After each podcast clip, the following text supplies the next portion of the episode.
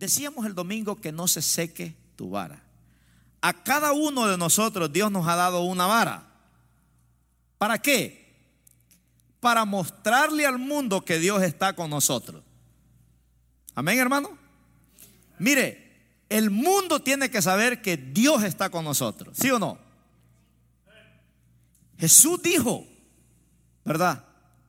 Que nosotros íbamos a ser la luz del mundo. Entonces, el mundo tiene que notar. Yo no sé si a usted le han dicho, pero a veces en la calle donde andamos le preguntan a usted, ¿verdad que usted es cristiano?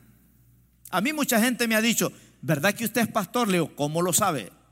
¿Por qué lo dice? Es que se le nota, me dice. ¿En qué se me nota, Leo? No sé, dice la gente. Entonces hay gente que nos va a decir, ¿verdad que usted es cristiana? Mi hermana Rosa me llamó ahora. Qué privilegio, ¿verdad? Su patrona es iraní, no habla español. Pero ella le dijo, mi pastor puede orar por ti. Y ahí con el inglés en barrera y la hermana Adriana ahí que nos tradujo ahí, ¿verdad? Pudimos orar. Imagínense qué privilegio, hermano. ¿Por qué? Porque cuando hay una crisis, la gente busca a los cristianos para que oren por ellos. Porque en las crisis la gente dice, los cristianos tienen poder.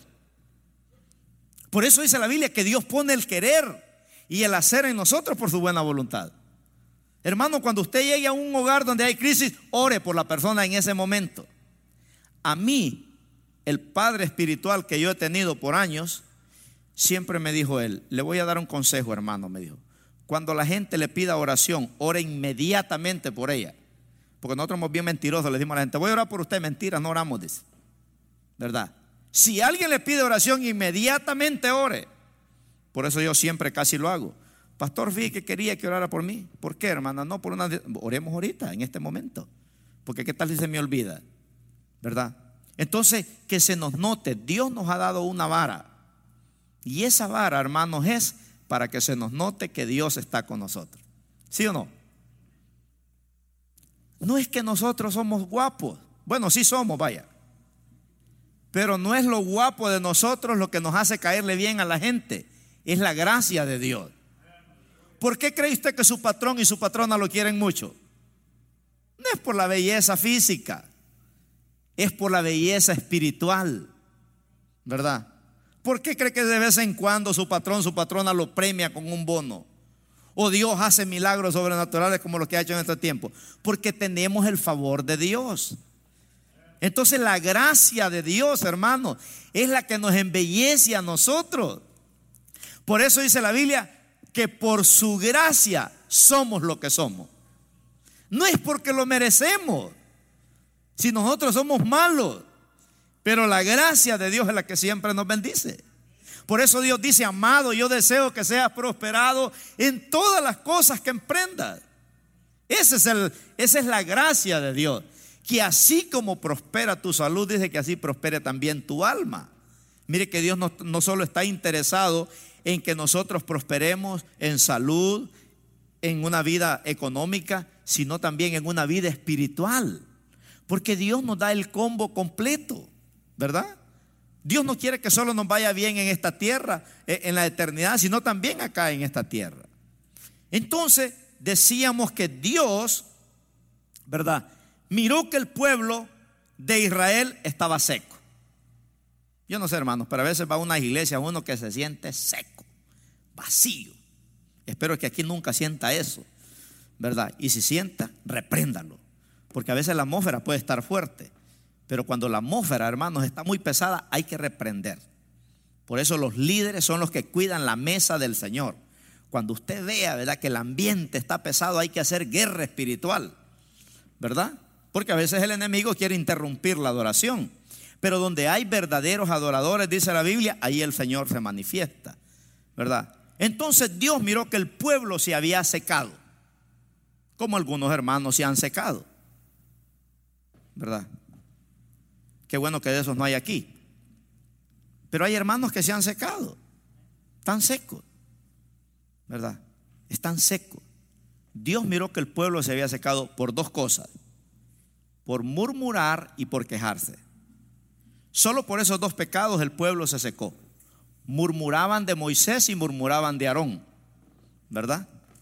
Y se quejaban. ¿Y acaso solo Dios por Moisés habla ¿Y acaso, verdad? Señor, ¿para qué nos trajiste de Egipto a este desierto? Queremos regresarnos a comer cebollas y ajos allá. Y melones. Y los puerros. Y el pueblo se quejaba.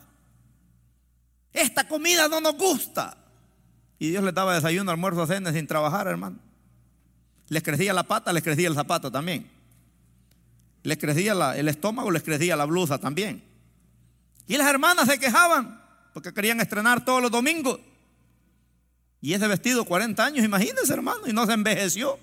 ¿Qué tela sería esa, hermano? Imagínense. Y el pueblo se quejaba y lo tenían todo.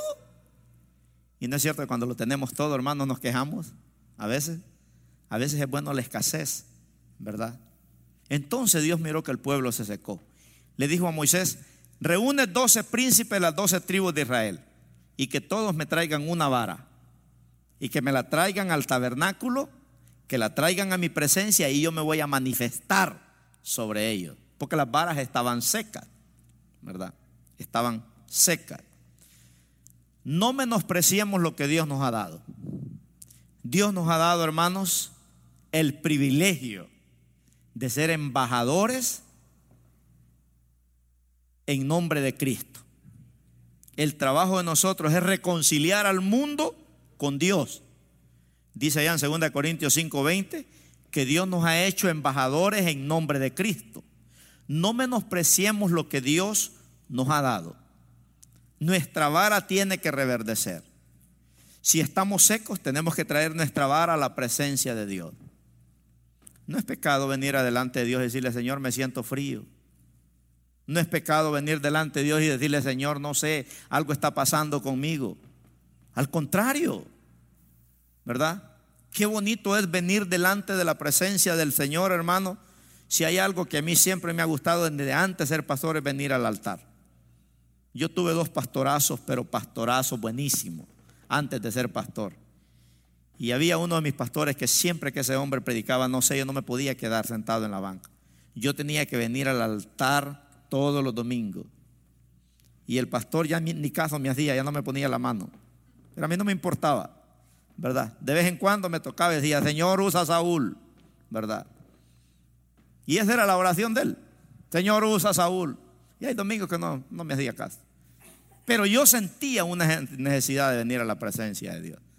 Porque yo le decía, Señor, ayúdame, ¿verdad? Ayúdame a, ser usado por el Señor. Que yo no sea un cristiano de adorno, que esté de adorno nada más. Y Dios como que escuchó la oración. Entonces, hermanos, ¿qué queremos aprender ahora? La clave, diga conmigo, la clave es la presencia de Dios.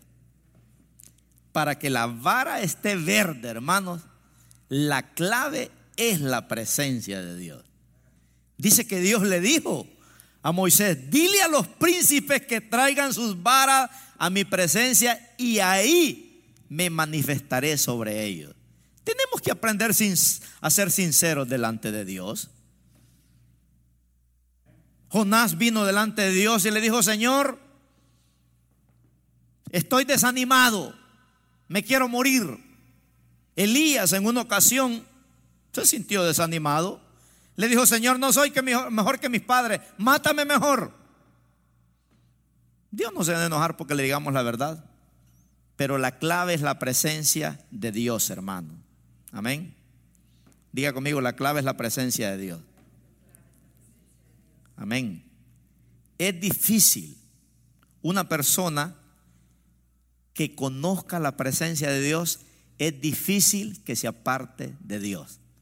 ¿Se puede enfriar? Sí. ¿Se puede alejar por un tiempo? Sí. Pero nunca se va a apartar de Dios. Porque hermano, estar en la presencia de Dios es algo bien hermoso. A veces Dios nos ha despertado en la madrugada para estar en la presencia de Dios. A veces Dios te va a hablar a través de un sueño. A veces Dios te va a revelar cosas que no te las va a revelar ni en la iglesia. Así que es difícil. Una persona que conozca la presencia de Dios no se puede apartar de Dios. Nunca. Jamás. ¿Verdad? Va a seguir en los caminos de Dios. Entonces cuando las crisis vienen es para sacarte del estancamiento. Diga conmigo, cuando vienen las crisis, son para sacarnos del estancamiento. A veces Dios manda crisis para sacarnos del estancamiento. Porque cuando las crisis vienen, clamamos de a de veras. ¿Verdad? Clamamos de de veras. Y hermano, a veces la crisis tiene que venir a nuestra vida para entender la lección. Miren, nosotros miramos en ese Facebook un montón de listones negros, porque todos los días muere un montón de gente ahorita. Pero nosotros no sentimos nada. Solo decimos, pobrecito. Pero ahí nos comemos una gran hamburguesa y una gran pizza y, y no se nos sale ni una lágrima.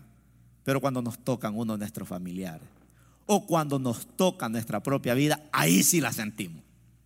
Por eso las crisis a veces tienen que venir, porque nos sacan del estancamiento en que estamos metidos. Por eso es que cuando Marta y María salieron a encontrar a Jesús, oh Señor, si tú hubieras venido a tiempo, mi hermano no hubiera muerto. ¿Y qué le dijo Marta y qué le dijo Jesús? Esta enfermedad no es para muerte, es para la gloria de Dios. Allá en Juan 9 hay la historia de una persona que, que nació ciego y paralítico. Y los discípulos le preguntaron, Señor, ¿por qué esta persona nació así? ¿Quién pecó? ¿Sus padres o él? Jesús les dijo, ni ninguno de ellos pecó. Él nació así, dijo, para que la gloria de Dios se manifieste. Hermanos, cuando hay crisis en nuestra vida es que la gloria de Dios se quiere manifestar de una manera poderosa. Entonces, usted está aquí hoy porque Dios tiene un propósito divino contigo. Dígale que está a su lado, Dios tiene un propósito divino contigo. ¿Cuántos lo creen? No ponga excusas si está viejo. No ponga excusas si está joven. No ponga excusas si está soltero. No ponga excusas si está casado. Dios tiene un propósito divino contigo y no va a descansar hasta lograrlo. David dijo, Jehová cumplirá su propósito en mí. Quiera usted o no quiera, Dios va a cumplir su propósito en usted. Si toca sacarlo en la panza de un pez, lo va a sacar. Y que lo vaya a vomitar allá en Nínive. Pero de que Dios va a cumplir el propósito, lo va a cumplir. Por eso a los rebeldes nos va mal, hermano. ¿Verdad? No hay que ser rebeldes con el Señor. Encontramos aquí que la clave para que nuestra vara esté verde es la presencia de Dios. Pero la segunda verdad es el Espíritu Santo. Diga conmigo el Espíritu Santo. El Espíritu Santo sobre nuestra vida. Qué tremendo. A Moisés la presencia del Espíritu Santo lo hizo, imagínense, ser pastor de 2.5 millones de personas. La presencia del Espíritu Santo fue la que lo hizo a Moisés tener una relación tan íntima con Dios que dice la Biblia que Moisés hablaba cara a cara con Dios, como cualquiera habla con una persona. Era tan especial, ¿verdad? Que no ha habido otro hombre como Moisés que haya hablado cara a cara con Dios. ¿Por qué, hermanos? Porque ese hombre amaba la presencia de Dios. Ese hombre dependía del Espíritu Santo. ¿Por qué? Porque pasó 40 años en el desierto, conociendo a Dios, teniendo experiencias sobrenaturales, ¿verdad? Y ahí Dios se manifestaba con él, hasta que Dios puso un llamado poderoso en su vida. El Espíritu Santo Imagínense, le dio la capacidad para pastorear 2.5 millones de personas. ¿Usted cree que va a haber un pastor terrenal que predique, que, le, que pastoree 2 millones de personas, hermano? Si con 100 que pastoreamos nos queremos morir a veces, porque nos agarramos del chongo entre 100. Yo no sé cómo le hacen los pastores que tienen 20 mil miembros. Rick Warren tiene 35 mil miembros. Y usted lo ve predicando ese hombre bien tranquilo. ¿Cómo le hacen, digo yo? ¿Verdad? ¿Cómo le hacen para lidiar con tantos caracteres? Imagínense. 10 naciones, 15 naciones, ¿verdad? Multiethnic, English y Spanish. Es tremendo. Dios bendiga a esos tremendos hombres de Dios. A Josué, la presencia del Espíritu Santo lo hizo un guerrero y un conquistador. Mire qué lindo es cuando traemos la vara a la presencia de Dios, ¿verdad? Porque esa presencia, ahí es donde se manifiesta el Espíritu Santo en nosotros y te hace un conquistador. ¿Cuántos queremos ser conquistadores acá? Mire, hermano, en estos tiempos difíciles que estamos este, viviendo, no hay mejor libro que leer que el libro de Josué. El libro de Josué es el libro de las victorias. Cómo Dios a este hombre lo usó, imagínese, para destruir tanto enemigo y conquistar la tierra. Y me llama la atención, ¿verdad? Que Dios le daba la victoria donde quiera que iba. Porque Dios lo, lo capacitó. Dios, Josué, desde, desde que estaba en el desierto, no se apartaba de Dios. Fue un joven que conoció a Dios en su juventud. Y terminó, hermanos, dando el último discurso, jalándole las orejas al pueblo. Cuando usted lee el capítulo 24 de Josué, reúne las doce tribus de Israel y les predica el último sermón. Les dijo, ustedes tienen que escoger ahora a quién van a servir. Si quieren servir a los dioses, a los que sirvieron vuestros padres en el desierto, váyanse. Pero yo y mi casa, dijo él, vamos a servir a Jehová. Aún, hermanos, en el último discurso este hombre está apasionado por Dios. Fue un conquistador. Entonces la presencia de Dios es la que nos hace guerreros, nos hace, nos da esa capacidad para poder guiar a la gente. A Daniel y a sus amigos, la presencia de Dios los hizo diez veces mejor. ¿Cuántos queremos ser diez veces mejor? Estos muchachos vinieron a la presencia de Dios, vivían en la presencia de Dios, dependían del poder del Espíritu Santo y Dios los hizo, dice la Biblia, diez veces mejor que los del mundo. Mire lo que hace, por eso la clave es la presencia de Dios. La clave es el Espíritu Santo en nosotros. No se trata de tener ojos azules, no se trata de ser altos, no, hermano, se trata de la presencia de Dios. No se trata de tener un doctorado, una maestría, una licenciatura. Eso es muy bueno, porque entre más te preparas, Dios más te usa. Pero la presencia de Dios no la da una maestría, ¿verdad? No la da un doctorado, la da una búsqueda profunda con el Señor, de venir delante de la presencia de Dios. La presencia de Dios hizo que José el soñador fuera un hombre que administraba riquezas. José Dios le dio la capacidad para ministrar todas las riquezas de la tierra aquel entonces. Fue un hombre administrador. Cuando nosotros tenemos la presencia de Dios, Dios te da la capacidad para ser un buen administrador de tus finanzas. No que seas codo, sino que aprendamos, ¿verdad?, a gastar bien el dinero, porque cuesta ganárselo. Y Dios nos da esa capacidad. Todos necesitamos, hermanos, que el Espíritu Santo toque nuestras vidas y que nos enamoremos de Él. ¿Cuántos dicen amén? Que no se nos seque la vara, porque Dios nos ha llamado para cosas grandes. Entonces, miramos ahí algunos principios que el domingo no los miramos, ¿verdad? Y miramos por lo menos cuatro cosas que tenemos que hacer para que la vara no se nos seque. La vara es esa capacidad que Dios nos ha dado para servir. Está la vara de los milagros, está la vara de la oración, está la vara de la lectura bíblica, está la vara del amor. Dios nos ha dado muchas varas. Está la vara de servir al Señor.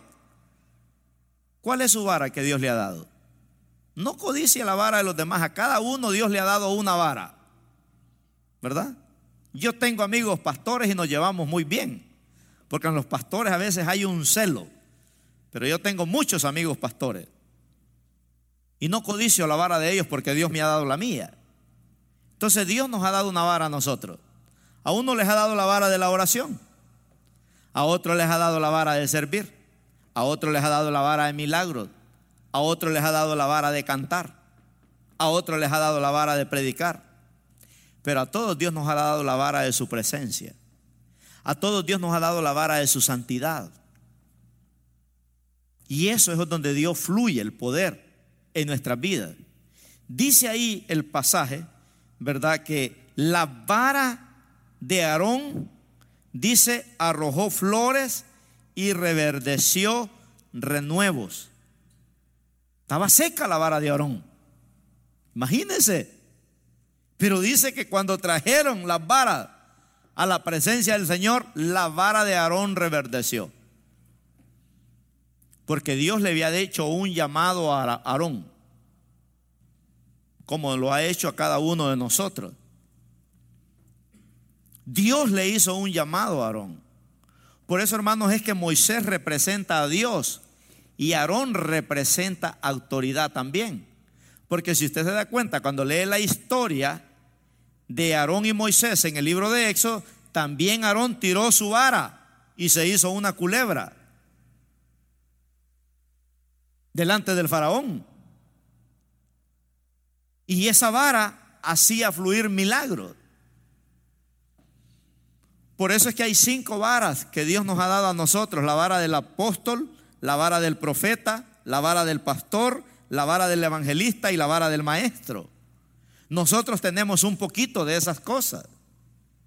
Los principios ahí están. El apóstol quiere decir un enviado. Y hermano, y Dios ha enviado a la iglesia, ¿a dónde? ¿A Pacoima? ¿A Resida? ¿A Silmar? ¿A North Hollywood? ¿A Burban? A todo el planeta Tierra. ¿No dijo él, vayan a todas las naciones? Ahí está el principio del apostolado. Un apóstol es uno que va en nombre de y lleva un mensaje del que lo envió. El evangelista, ¿quién es? El evangelista es aquel que alborota la iglesia, ¿verdad? Pastor, hagamos una campaña, pastor, hagamos un, avivamiento, ¿verdad? Entonces tenemos que tener de evangelista también. Luego está el profeta, ¿verdad? El que da la palabra. Se predica, se para en las calles, predica, le predica a una persona como le predica a 50, le predica a 100. Todos tenemos un poquito, ¿verdad? De esas varas que Dios nos ha dado para fluir. Dice que la vara de Aarón reverdeció y la vara de Moisés también. Ahora, hermanos, qué tremendo, ¿verdad? Por eso decía que lo que puede hacer que nuestra vara se seque es la queja y la murmuración había un líder entre los líderes de Moisés llamado Coré. ¿Se acuerda, verdad? Y Coré influyó en 250 personas y les dijo, ¿acaso Dios habla solo por Moisés? Y empezaron a quejarse y se rebelaron contra Moisés. Y un día vinieron a él y le dijeron, ¿acaso Dios solo por ti habla? Y dice la Biblia que Moisés les dijo, bueno, probémoslo. Mañana temprano, probémoslo. Y Moisés agarró a su gente y dijo, váyanse para acá. Y los decoré allá. Y dice la Biblia que se los tragó vivos la tierra, dice, descendieron al Feol con sus casas y con su familia, porque sus varas estaban secas. Mire qué tremendo, hermano, cuando estamos secos, ¿verdad? Murmuramos, nos quejamos y a veces podemos tomar malas decisiones. Por eso el mensaje de ahora es que no se seque tu vara, que no se seque tu vara. Tiene que reverdecer, tiene que dar fruto para que tú cantes, para que tú prediques, para que tú ores, para que tú alabes a Dios, ¿verdad? Dios nos ha dado una vara a cada uno de nosotros. Por eso dice la Biblia, el gozo del Señor es mi fortaleza. Cuando tu vara está verde, hermano, te comes un helado contento. Aunque sea en el carro, porque ahorita ni los restaurantes están abiertos. Te compra una hamburguesa ahí en el asiento y pone ahí aquel canto remolineando, ahí se la come gozoso. ¿Verdad? ¿Por qué? Porque el gozo del Señor es nuestra fortaleza. Por eso el apóstol Pablo dice, gocémonos hermanos en el Señor siempre. El apóstol Pablo estaba en la cárcel y de la cárcel le mandaba cartas a la iglesia para fortalecer a la iglesia porque la iglesia estaba llorando. Y Pablo dice, no hombre, gócense. Gocémonos en el Señor siempre, hermanos. Y estaba en la cárcel, mandaba cartas. Y Pablo les, escribía cartas y les decía, oren al Señor para que me abra puertas aquí. No para que me saque, para que me abra puertas. Porque se me ha abierto una gran puerta, decía, claro, la puerta del Evangelio. La puerta del Evangelio. Por eso Dios cuando lo salva, dice la Biblia que cuando Dios lo salva le dijo Dios a Ananías, ve y pon las manos sobre este hombre porque instrumento escogido me es este para llevar mi nombre a los reyes de la tierra. No porque era perfecto, sino porque vivía apasionado por Dios. David decía en el Salmo 60, 12, en Dios haremos proezas y Él hollará, decía, a nuestros enemigos. ¿Y qué es una proeza? Algo que solo Dios puede hacer. El ser humano no lo puede hacer. Dios puede quitar este virus en un solo día. Y como Él es Dios, mm, nadie le da órdenes a Él. Los gobiernos decían un mes, de ahí dos meses. Primero fue una quincena, después 30, después una cuarentena, y dos cuarentenas. Y ahora es a ver por cuántas cuarentenas vamos. Y no se va a quitar cuando los gobiernos digan, cuando Dios diga. ¿Verdad? Porque Dios es el que tiene el control. Pero Dios le dijo a este hombre, instrumento escogido me es este. Mire hermano, cuando nosotros ya perdemos la pasión por las cosas de Dios, ya estamos mal. Cuando usted ya no se goza para ir a la casa de Dios, ya hay problema. El salmista decía en el Salmo 122.1, yo me alegré con los que me decían, decía, a la casa de Jehová iremos. Me gustó lo que dijo Levi ahora. ¿Sabes cuál es el peor virus, mami? Le dijo a su mamá no tener a Cristo en el corazón. Ese virus sí te lleva a la condenación. Ese es el peor virus. no tener a Cristo en el corazón. Increíble. Entonces, dice que echó almendras. Ahora, ¿qué significa eso? Eso significa, hermanos, la honra. ¿Sabe que cuando viene la honra del Señor hacia nosotros, solamente tú vas a ver ¿verdad? Las bendiciones de Dios. Nosotros todo lo que hacemos lo hacemos para la honra y gloria del Señor. Por eso dice la Biblia, no a nosotros, no a nosotros, Señor, sino a tu gran nombre. ¿Verdad? Por eso oramos en el nombre del Señor. Entonces, cuando cuando nuestra vida reverdece, ¿qué hacemos? Honramos el nombre del Señor. Mire cuando el diablo se presenta en la presencia de Dios. Dios le dice, ¿dónde viene Satanás? Ah, vengo de un viaje de misionero, le dice allá por, por el planeta Tierra. Me he dado una vuelta por allá. Y Dios le dijo, ¿conoces a, a Job? Oh, ya dijo, sí lo conozco. Lo has bendecido mucho, le dijo. Lo has cercado de bendiciones, le has puesto un cerco. Quítale el cerco, le dijo, y préstamelo. Job te ama, le dijo, porque tú lo has enriquecido. Y, y Dios para darle una lección al diablo, hermano, le dijo, te lo presto, pero no toque su vida. Y le quita todo. Porque hermano, cuando uno honra a Dios con una vida apasionada por Dios, aún al diablo Dios usa para bendecirte. Me gusta lo que dice un predicador. ¿Por qué Dios no mató a David? Porque David decía a Dios, ¿y quién me va a lavar? Si mato a David, ¿quién va a tocar el arpa? Si mato a David, que David traía la presencia, era un hombre que vivía apasionado por Dios. Era un hombre, hermanos, que traía su vara a la presencia de Dios. ¿Sabe por qué la Biblia dice que David caminaba conforme al corazón de Jehová? Porque cada vez que David fallaba, venía la presencia de Dios. Señor, contra ti solo he pecado, contra ti solo he pecado. Y había una lucha tremenda en ese hombre, hasta que Dios lo bautizó el hombre que caminó conforme al corazón de Jehová. Por eso dice el Salmo 1, dice que nosotros somos como árbol plantado junto a corrientes de aguas. Imagínense, que da su fruto a su tiempo y su hoja no cae y todo lo que hacemos, dice, prosperará. Qué bonito es que todo lo que hagamos prospere. No así los malos, dice Pero aquellos que están pegados a las corrientes de las aguas, por eso nosotros tenemos que estar siempre pegados a las corrientes de las aguas.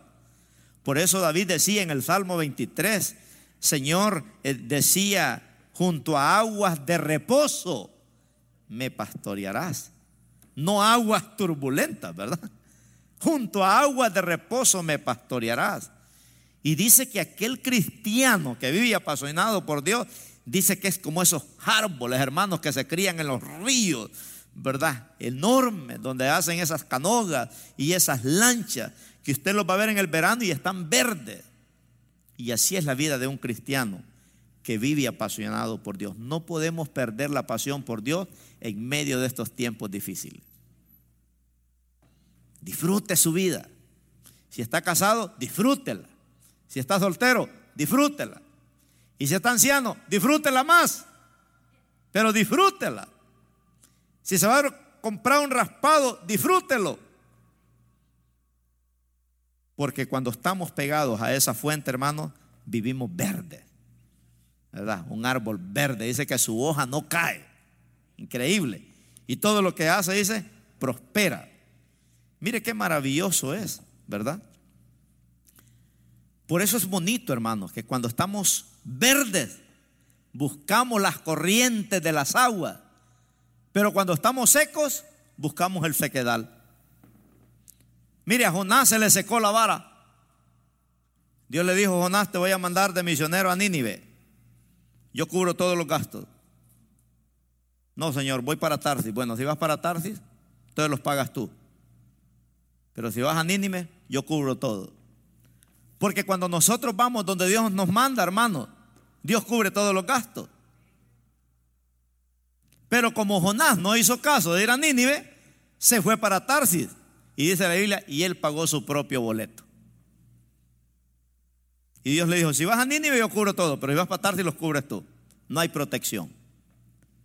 Porque cuando la vara se seca, en vez de ir a Nínive, queremos ir a Tarsis. Porque en Tarsis hay dólares. En Nínive lo que hay es alma. ¿Verdad? Y nosotros nos desanimamos porque Dios nos paga todos los viernes. Allá en Nínive hacían naves, hacían lanchas, hacían barcos, hermano, y ahí se ganaba bien. Es como que Dios le diga a usted, vete misionero para África, usted reprende eso. Señor, reprenda eso. Fue el demonio ese que me puso eso, ¿verdad? ¿Quién va a querer ir a pastorear a África? Si allá con dos dólares se vive los siete días de la semana, porque luego come tortilla y no sé qué más. Porque no hay comida, hay hambre. ¿Verdad? Pero cuando Dios llama a un pastor de Centroamérica a venir a pastorear a Estados Unidos, dice, esto es de Dios, esto es de Dios. 100% seguro. pues sí, venimos para la USA a buscar los dólares, ¿verdad? Pero los que están allá, hermanos, que ahí están predicando la palabra. Pero qué lindo es que cuando nosotros estamos verdes no nos equivocamos. A Jonás, imagínense, tuvo que pasar una consecuencia tremenda. Y qué tremendo que cuando iba en la nave, dormido iba, dice la Biblia. Se durmió. Y se levantó una tempestad. Y ahí los dueños de la nave dijeron, bueno, hay que ver, hay que echar suertes a ver quién es el que está torcido acá. y dice que despertaron a Jonás. A ver, dormilón, levántate. Dinos quién eres. Y Jonás pues tuvo que revelar su identidad. Soy hebreo, dijo. Sirvo al Dios de los cielos y la tierra. Y soy fugitivo de él. Ah, dijo este es de la maldición al agua. Porque hermano, se nos va a probar a ver si somos cristianos. Ah, eres predicador, al agua. Dile a Dios que te salve. Como me dijo una señora, a ver, que estábamos con Edwin ahí predicando en la radio, nos llamó. Oh, ustedes dicen que resucitan muertos, pues vengan a resucitar aquí, mis sobrinos lo mataron. Aquí está congelado en la funeraria. Vamos, igual, vamos. Me agarré otros hermanos ahí. Pero al final dijo que siempre no, porque pues la mamá como que no dio permiso. Pero a veces se nos va a probar, ¿verdad? A veces nos van a echar al mar a ver si podemos nadar. a veces, hermanos, van a venir los tiempos difíciles. Porque hermano, cuando todo está bien, Dios manda lluvia, ¿verdad? Y estamos rebosando. Cuando vienen los taxis, todo el mundo está alegre, ¿verdad? Pero hermano, cuando te quitan el trabajo, cuando te pasa de todo, ¿y qué pasó con el gozo? Por eso David dijo, joven fui envejecido, no he visto justo desamparado, ni su simiente dice que mendigue pan. Mire qué lindo es depender de Dios. Ayer predicaba un mensaje en Facebook yo, ¿verdad? Y les decía a los hermanos que la fe es la moneda de los cristianos. Porque a veces no tenemos dinero, pero sí tenemos fe. Y el hecho de que no andemos dinero cash no quiere decir que no tenemos dinero. Porque hay cosas, hermanos, que con dinero no se pueden comprar, pero con fe sí se pueden obtener. Por eso dice la Biblia, los cristianos vivimos por fe. El justo dice, por su fe vivirá. No dice por dinero, por fe. Y mire qué maravilloso. Entonces Dios hace el llamado a Moisés y le dice, reúne a todos los príncipes, diles que traigan sus varas, porque yo las quiero reverdecer. Diga conmigo, Dios quiere reverdecernos, diga. Por eso, hermanos, es que cuando nosotros venimos delante de Dios en oración, si usted se está durmiendo, póngase hielo en la cara, ¿verdad? Porque nosotros, ni nosotros mismos nos creemos. A veces cuando cantamos un canto, hermano, lo cantamos como, que estuviéramos en un velorio. No, hombre, nosotros cuando venimos a la casa de Dios tenemos que venir, hermano, como que va a ser el último día que vamos a estar en este planeta Tierra. Por eso dice la Biblia que en los últimos días Dios va a restaurar, dice, el tabernáculo de David, que está caído. Mire que Dios extraña la adoración de David, ¿verdad? Dice que Él va a restaurar el tabernáculo de David. Tenemos que orar ¿verdad? Porque Dios nos quiere bendecir grandemente. Hermanos, va a haber un avivamiento tremendo. Dios va a levantar jóvenes, va a levantar mujeres, va a levantar hombres, va a levantar ancianos. Pero nosotros tenemos que estar listos, ¿verdad? Para decirle al Señor, aquí estoy, Señor. Porque ¿cuál es la voz del Señor? ¿A quién enviaré y quién era por nosotros? Y nosotros mismos somos bien dadivosos. Señor, manda a la hermana Julana. Ese puede. Señor, manda al hermano Julano. ¿Y usted qué? ¿De adorno? Señor, pues mándame a mí, envíame a mí. Por eso yo he aprendido que cuando alguien me dice aquí en la iglesia, pastor, mire que hay un privilegio aquí que nadie lo tiene, entonces usted lo va a servir. ¿Verdad? Porque a veces miramos que hay, que, que hay una gran necesidad en la iglesia. Entonces hágalo usted. Usted no toque esa necesidad, usted va a ser el líder de esa, necesidad ahora. Pero a veces somos bien dadivosos. Le entregamos los privilegios a la gente. Yo decía, yo predicar. Nunca.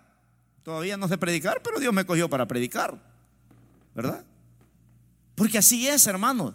No podemos ponernos límites a nosotros. Mire, aquí vemos en esta gran verdad nosotros tenemos que permanecer donde el Señor nos ha plantado, como dice el Salmo 1. Tenemos que permanecer donde Dios nos ha plantado. Dice, junto a aguas de reposo nos pastoreará. Qué hermoso es, hermanos, que cuando estamos verdes no ponemos excusa a los llamados de Dios. ¿Se acuerda cuando Felipe, uno de los diáconos, estaba en Samaria en un gran avivamiento? Los, brujos fueron liberados, los enfermos hermanos estaban sanando y tuvieron que ir a los apóstoles a echarle la mano porque era tremendo el avivamiento que había en Samaria. Pero ya cuando los apóstoles llegan, le dice el Señor a Felipe, Felipe, ve al desierto. Señor, al desierto, pero ¿cómo si aquí están las almas? Hermano, cuando Dios nos dice que vayamos a un lugar hay que obedecer. Si Dios dice el desierto, pues es al desierto. Y ahí va Felipe. Deje el avivamiento en Samaria y va para el desierto. Y dice que cuando llegó al desierto venía un funcionario de la reina de Candace. Venía leyendo en su carro, dice, el capítulo 53 del libro de Isaías. Y como cordero fue llevado a los mataderos y con, el, con los ricos iba a ir en su muerte. Y Dios le dice, acércate a ese hombre y dile que si entiende lo que lee. Y se le acerca a Felipe y le dice, ¿entiendes lo que lee? Y le dice, pero ¿cómo voy a entender si no hay quien me lo explique? Y Felipe tuvo que explicarle toda la historia del Evangelio, de las buenas nuevas de salvación. Y me gusta lo que dice un comentarista. Y mira, le decía, aquí en este río Jordán fue donde Elías hizo grandes señales. Aquí en este río Jordán fue donde Elías abrió el río Jordán cuando Eliseo recibió la doble unción. Aquí en este río Jordán fue donde Jesús se bautizó. Aquí fue donde fueron perdonados los pecados. Y dice que después de que entendió el Evangelio le dijo a aquel hombre, aquí hay agua, ¿qué impide que yo sea bautizado? Mire qué tremendo, hermano, que cuando Dios va a levantar a una persona que es clave para el reino de Dios, Dios te puede mandar aún a otro estado. ¿Se imagina el que ganó a Billy Graham para Cristo, el que ganó a G. Ávila? Yo he ganado dos personas que ahora son pastores para Cristo. Cuando yo lo gané, jamás me imaginé que iban a ser pastores. Y ahora están pastoreando, que fueron compañeros de trabajo mío.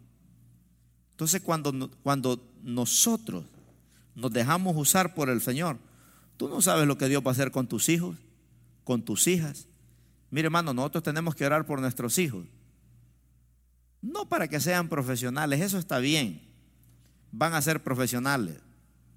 Pero oremos por nuestros hijos para que Dios levante hombres y mujeres de Dios que sirvan, que sean los próximos que van a llevar la antorcha la próxima generación.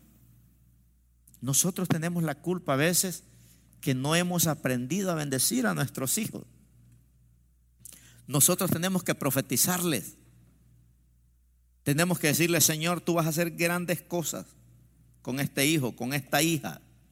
No importa que ahorita no quieran nada con Dios, pero cuando la vara de autoridad sale de tu boca, Dios la escucha. Por eso decíamos el domingo, ¿verdad? que del tronco de Isaí va a salir una vara, dijo. ¿Verdad? Que era Cristo. Porque David viene, Cristo viene del linaje de David. Y qué hermoso es, ¿verdad? Que cuando nosotros aprendemos esos principios, nos vamos a dar cuenta, hermanos, de lo que Dios quiere hacer con esta nación. Tenemos que aprender a permanecer en el Señor, pero también tenemos que reconocer, ¿verdad? en qué momento nos hemos secado. Cuando estemos fríos, cuando estemos desanimados. ¿A dónde tenemos que venir? Al tabernáculo, a la presencia de Dios. Porque los planes de Dios para su iglesia son grandes. Mira, vamos a leer Isaías 44, 3. Vamos a ir terminando aquí. Isaías 44, 3. Hay un, este versículo es poderosísimo. Mire los principios que nos enseña. Isaías 44, 3 y 4. Dice este pasaje, porque yo derramaré aguas sobre el sequedal y ríos sobre la tierra árida. Mi espíritu derramaré sobre tu generación y mi bendición sobre tus renuevos y brotarán entre hierba como sauces junto a las riberas de las aguas. ¿Qué nos enseña este pasaje aquí, hermano? ¿Verdad? ¿Qué nos enseña? Que el cristiano tiene que estar siempre buscando esa fuente de agua. Siempre el agua en la Biblia representa la palabra, el compromiso, el servicio, la presencia de Dios. Y dice aquí que Dios va a abrir ríos en los sequedales. Hay promesas grandes, ¿verdad? Por eso es que estas crisis pueden producir dos cosas en nosotros. O nos secamos o reverdecemos. ¿Verdad? Pero aquí es donde nos conocemos a veces si somos cristianos o no somos. Y ahí dice Isaías que Él va a abrir ríos en el desierto, en los sequedales. Mire qué maravilloso, ¿verdad? Que cuando el Señor nos abre esas fuentes de bendición, imagínense, Dios nos lleva a poder vivir esas vidas llenas. A veces la hierba estorba. Dice ahí que como la hierba, Dios va a apartar esa hierba para que, para que el agua corra y te pueda llenar y te pueda fluir. Por eso tenemos que decirle al Señor en esta noche, Señor, tú me has dado una vara, ¿verdad? Y esa vara para que reverdezca tiene que estar fresca, ¿verdad? En las aguas. Ahora miren Mateo 4:18. Mire aquí, el Señor Jesucristo está queriendo llevar a los discípulos a que sus vidas sean fructíferas. Y ahí Mateo 4:18, mire qué hermoso, cómo el Señor los va guiando aquí. ¿Lo tiene? Dice, porque Mateo estoy en Juan yo. Mateo 4, 18. Gloria a Dios.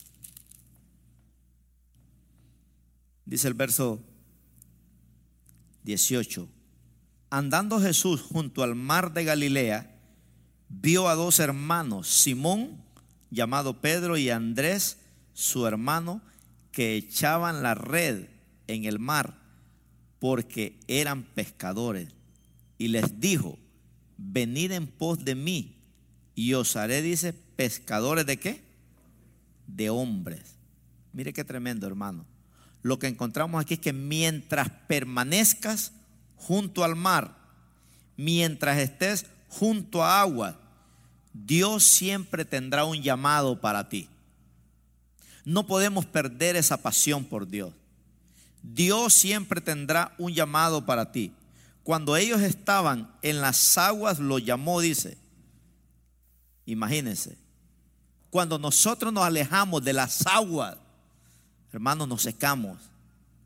Pero aquí lo llamó, lo llevó a las aguas y les dijo, los voy a hacer pescadores de hombres. En otras palabras, ustedes van a trabajar para mí y yo voy a trabajar para ustedes. Porque eso es lo lindo. Cuando servimos al Señor, hermano, Dios se encarga de nuestro gasto. Una vez el Señor me dijo a mí, gana almas tú aquí, yo voy a ganar tu familia allá en tu país. Tú no te preocupes por tu familia allá, tú gáname almas aquí y yo voy a poner un cristiano que me gane almas allá. Porque con Dios así es, hermano. ¿Verdad? Con Dios así es. Usted gana almas, Dios gana tu familia para Cristo. Y el Señor le dijo aquí, desde ahora serán pescadores de hombres. Nunca permitas que alguien te aleje del llamado de Dios. Nunca. Dios nos ha llamado, ¿verdad? Para recoger una gran cosecha. Dios nos ha llamado a la gran comisión. Y nunca permitas, hermanos, que alguien te aleje del llamado que Dios tiene para tu vida. Cuando uno madura, crece y avanza, usted va a poder ser un templo para otro, un templo espiritual. Qué maravilloso, ¿verdad? Cuando entendemos los principios de la palabra de Dios. Entonces en estos tiempos, ¿qué tenemos que hacer? Estar pegados a Cristo, ¿verdad? Que no se nos seque la vara, la vara de servir a Dios, la vara de leer la palabra, la vara de clamar, la vara de bendecir a alguien, la vara de la pasión, la vara de los milagros. Dios no ha terminado con nosotros. Yo creo, hermanos, que la iglesia está en el VIP de Dios. Dios nunca va a tratar igual con los del mundo que con la iglesia. Dios tiene un trato muy especial con la iglesia. Anunciémosle al mundo que Cristo es nuestro escudo y que Él tiene el control, ¿verdad? De lo que está pasando. ¿Usted cree que Dios está preocupado? Bueno, ¿qué hago? Se murieron 10 mil ahora en la tierra del coronavirus. Dios no está preocupado por eso, ¿verdad? Dios está preocupado porque la iglesia se enfríe. Por eso está preocupado, ¿verdad? Dios está preocupado porque la iglesia deje de hacer la obra. Eso sí lo preocupa. Por eso dice la Biblia, oremos al Señor para que envíe, dice, obreros a su mies. ¿Verdad? Mire que Dios no dice, oremos por la cosecha. Oremos, dice, para que el Señor envíe obreros a su mies. Porque hay una gran necesidad tremenda hoy en día, hermano, de predicar la palabra de Dios, de estudiar la palabra. No podemos depender de un sermón que el pastor predica o un líder predica acá. Tenemos que depender de la palabra de Dios, leerla. ¿Verdad? Ahorita estamos saturados de prédicas por todas partes, por televisión, por Facebook y por todos lados ya no tenemos excusa, ¿verdad? Entonces, Dios nos ha llamado a estar firmes delante de Dios. Que cuando queramos que Dios nos use, vengamos a su presencia. Que cada día el Señor haga cosas para nosotros. Yo siempre le digo al Señor cada día, Señor, úsame para hacer de bendición este día a alguien. Porque ahorita, hermano, la gente está tocada, ¿verdad? Ahorita la gente no rechaza a Cristo. La gente ahorita está deseando. Hoy nosotros aquí estábamos repartiendo comida, ¿verdad? Aquí una señora le entregó su vida a Cristo. Y cada viernes hay gente, ¿verdad? Que tiene necesidad de Dios. La comida se usa como un gancho, pero busquemos una área donde Dios nos use. Aquí adentro y allá afuera también. Amén. Nos ponemos de pie. Oramos al Señor. Padre, gracias te damos por tu palabra. Queremos agradecerte, Padre mío, porque en medio de estos tiempos difíciles, Señor, tú nos has llamado, Padre, a poder habitar en armonía los cristianos juntos. Como dice tu palabra, porque ahí envías tú salvación y vida eterna. Sabemos, Señor, que cada vez que se predica tu palabra, Padre, se predica, oh Dios, porque son las mejores noticias del cielo las que escuchamos. En este lugar nos sentimos bendecidos, en este lugar nos sentimos seguros, en este lugar nos sentimos protegidos, Padre. Qué hermoso es, Señor, convivir la iglesia en armonía, en amor. Señor, trabajando en un mismo sentir todos juntos, en un solo corazón. Que cuando uno sufre, todos sufrimos. Y cuando uno goza, todos nos gozamos. Y queremos orar, Señor amado, porque hay un mundo llorando allá afuera. Hay un mundo preocupado que no duerme. Los hospitales están llenos. Los psicólogos, Señor, están haciendo mucho dinero. Porque necesitamos, oh Dios, que tú nos reveles las verdades eternas que están escritas en tu palabra. Señor, que tu presencia, tu presencia es la clave. El Espíritu Santo es la clave para ver milagros sobrenaturales. Señor, este año 2020 le hemos titulado el año de visión 2020. Y sí que necesitamos tener una visión espiritual para poder ver, Señor, la victoria, para poder ver los milagros.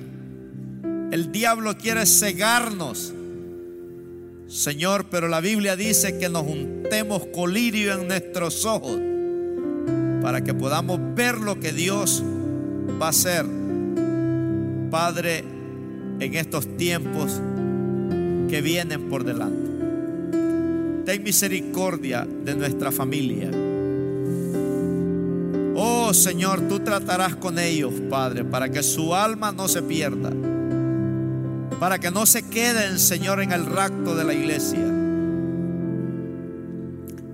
Ayúdanos a ser sinceros delante de ti, a ser transparentes como el agua cristalina que desciende de la montaña.